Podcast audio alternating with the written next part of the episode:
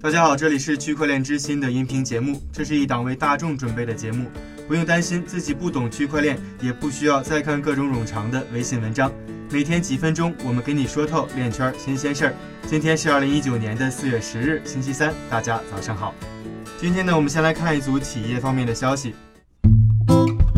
首先啊，Facebook 为了发展其数字货币项目，正在筹集高达十亿美元的外部资金。第二则内容，德国的物联网和区块链公司 Next Big Thing 在新一轮的融资中获得了约合一千三百五十万美元的融资。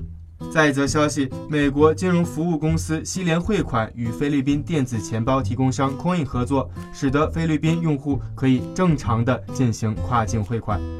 接下来我们再来看一组政府方面的消息。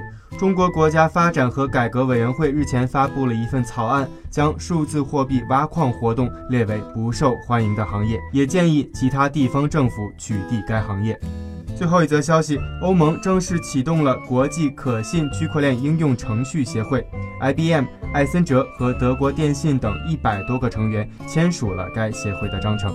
感谢各位的收听，区块链之心还原区块链最真的样子。我们明天再见。